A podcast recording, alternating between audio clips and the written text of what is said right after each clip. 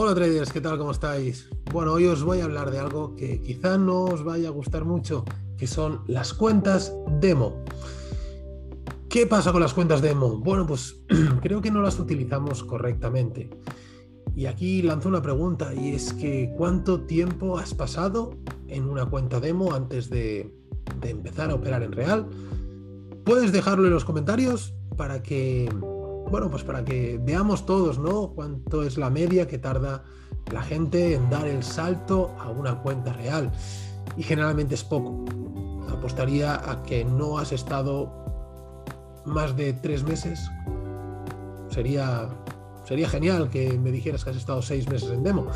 Significa que has hecho las cosas bien, que, que tomas conciencia de, de la dificultad que tiene el trading y de la, preparación necesaria que tienes que tener. Pero no es así. ¿Cuánto solemos estar en demo? ¿Dos semanas? ¿Un mes? Y ya no es solo el hecho de estar en demo, eh, es cómo hacemos las cosas cuando estamos en demo. Porque casualmente, en demo las cosas siempre van bien. Casi todo el mundo, eh, todos mis alumnos me dicen, no, yo es que cuando estaba en demo la cosa iba bien pero luego pasó a real y, no funcionaba tan bien, ¿no? Y aquí hay algunos errores que, se suelen cometer, y es que no trabajamos el demo de la misma forma que trabajaríamos en real. Tomamos operaciones mucho más arriesgadas, em, no respetamos el riesgo, y si nos sale mal muchas veces decimos, bueno, estoy en demo y esto en real no lo voy a hacer, ¿no? Esto, esto es un grave error también porque generalmente cuando entramos en una cuenta demo venimos sin formación, venimos con una formación de, pues de YouTube, de libros o de lo que nos han explicado por ahí, ¿no? Y entras en una cuenta demo y dices, bueno, pues vamos a ver qué pasa, cómo funciona esto, ¿no? Eh, no tenemos una gestión del riesgo definida, no tenemos una estrategia, no tenemos nada cuando entramos en una cuenta demo. Y es normal, nadie tiene nada cuando empieza en una cuenta demo. Entonces, como decimos siempre, ese primer eh, golpe que nos da el mercado de saltar al real y que no nos vaya del todo bien, es algo habitual. Y es algo que te tiene que pasar y que nos ha pasado a todos. ¿no?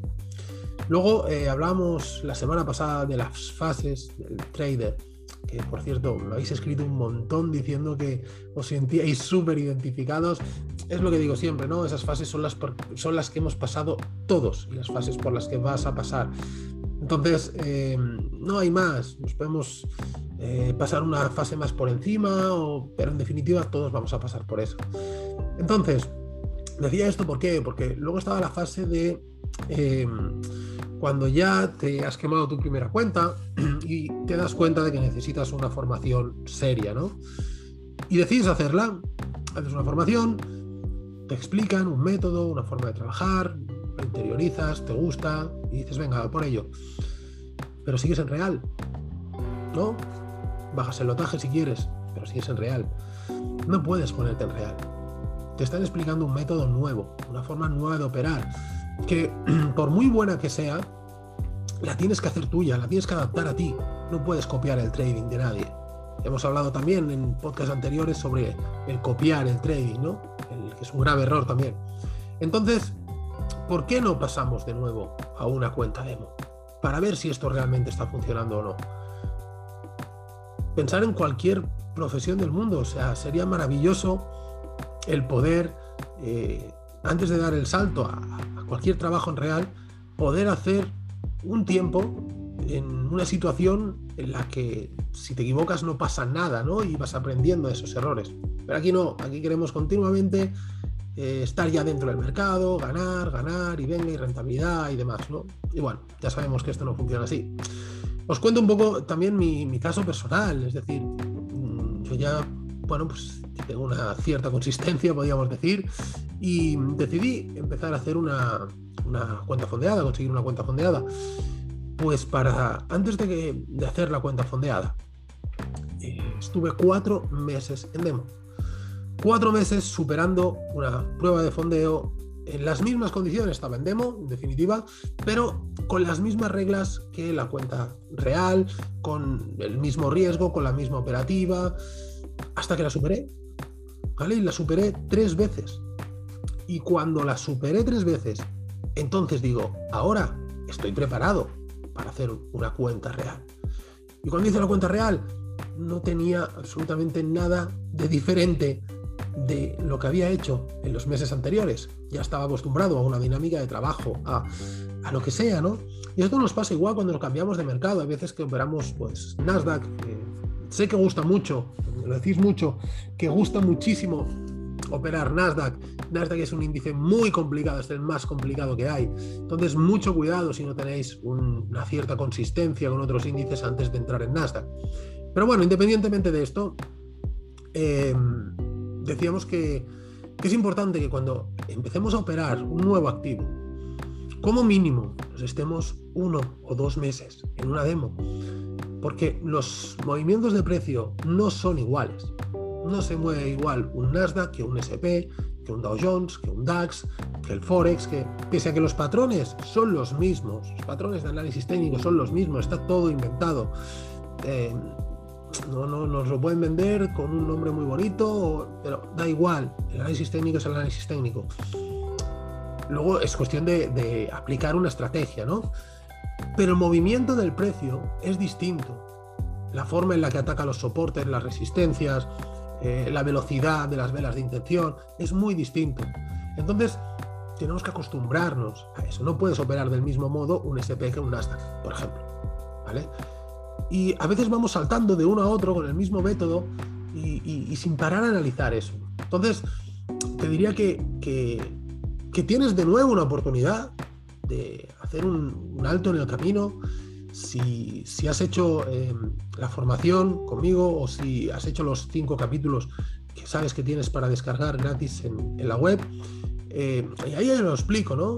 Cómo adaptar eh, el trading a nuestra vida, cómo tener esa mentalidad de trader, ese pensamiento estadístico, todo esto es lo que tenemos que ir trabajando y hacer ese alto en el camino para reflexionar y decir, oye, voy a probar esto que me ha explicado Fernando, voy a probarlo en una cuenta web, a ver cómo me siento, a ver cómo funciona, a ver si tengo alguna duda para luego en las clases que tenemos, que están incluidas con, el curso, con la formación, las podemos consultar. Y no hace falta que pierdas dinero. No hace falta que pierdas dinero.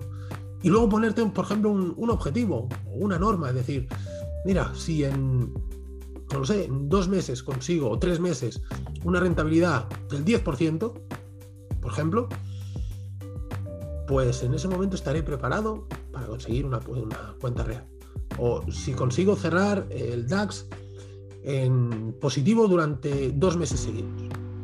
Por ejemplo, da igual los puntos, da igual la rentabilidad, en positivo durante dos meses seguidos. Bueno, pues entonces quizá estás preparado para ir a una cuenta real. Piensa una cosa, y es que cuando entras en una cuenta real, ya no solo influye el mercado la habilidad que tú tengas para leer el mercado, para tomar las, las operaciones, también influye el, el psicotrading, obviamente. Y esto es muy relevante también, porque ¿cómo nos enfrentamos a eso? De hecho, es una de las razones por la que, junto con la formación en trading, incluyo dos mentorías. ¿Por qué? Porque en esas mentorías nos permite trabajar tu personalidad, nos permite trabajar el enfoque que tienes al trading. La formación ya la tienes, ya la tienes ahí para que la veas todas las veces que quieras. Pero el tema del psicotrading, el tema del enfoque, el tema de crear un método, eso no se puede explicar en un curso. Ningún curso te lo puede explicar, porque eso es personal, eso es tuyo. Y ahí es donde a mí me gusta también trabajar, ¿no? En ayudar a definir ese plan de trading, a definir eh, esa aversión al riesgo, esa gestión del riesgo, esa mentalidad adecuada que debemos tener. Te animo a esto, te animo a que hagas una pequeña reflexión y valores si tu trading está siendo todo lo bueno que, que debería ser y valorar si quizá no sería un buen momento para parar un poco, para poner en, un poco en orden ¿no? todo lo que, lo que hay en tu cabeza, en definir una estrategia y en irte uno o dos meses a demo para ver si realmente funciona. Y cuando esto sea efectivo, entonces podemos dar el salto real. Mucha gente me dice, ¿con cuánto empiezo en, en una cuenta? ¿no? Real. Con poco. Con poco. ¿Por qué? Porque para añadir dinero siempre estamos a tiempo. Pero si ahí es el dinero empieza a caer, luego volver a situarse en el punto inicial es bastante complicado, ya no solo a nivel de, puntos o de conseguir los puntos necesarios, sino a nivel psicológico, que también es muy, muy, muy importante. Así que nada más, eh, os dejo por aquí abajo los enlaces para eh, que podáis acceder a los cinco capítulos del curso de formación en trading. Si todavía no lo habéis hecho, sabéis que incluye dos mentorías personalizadas, incluye un mes de seguimiento de la operativa.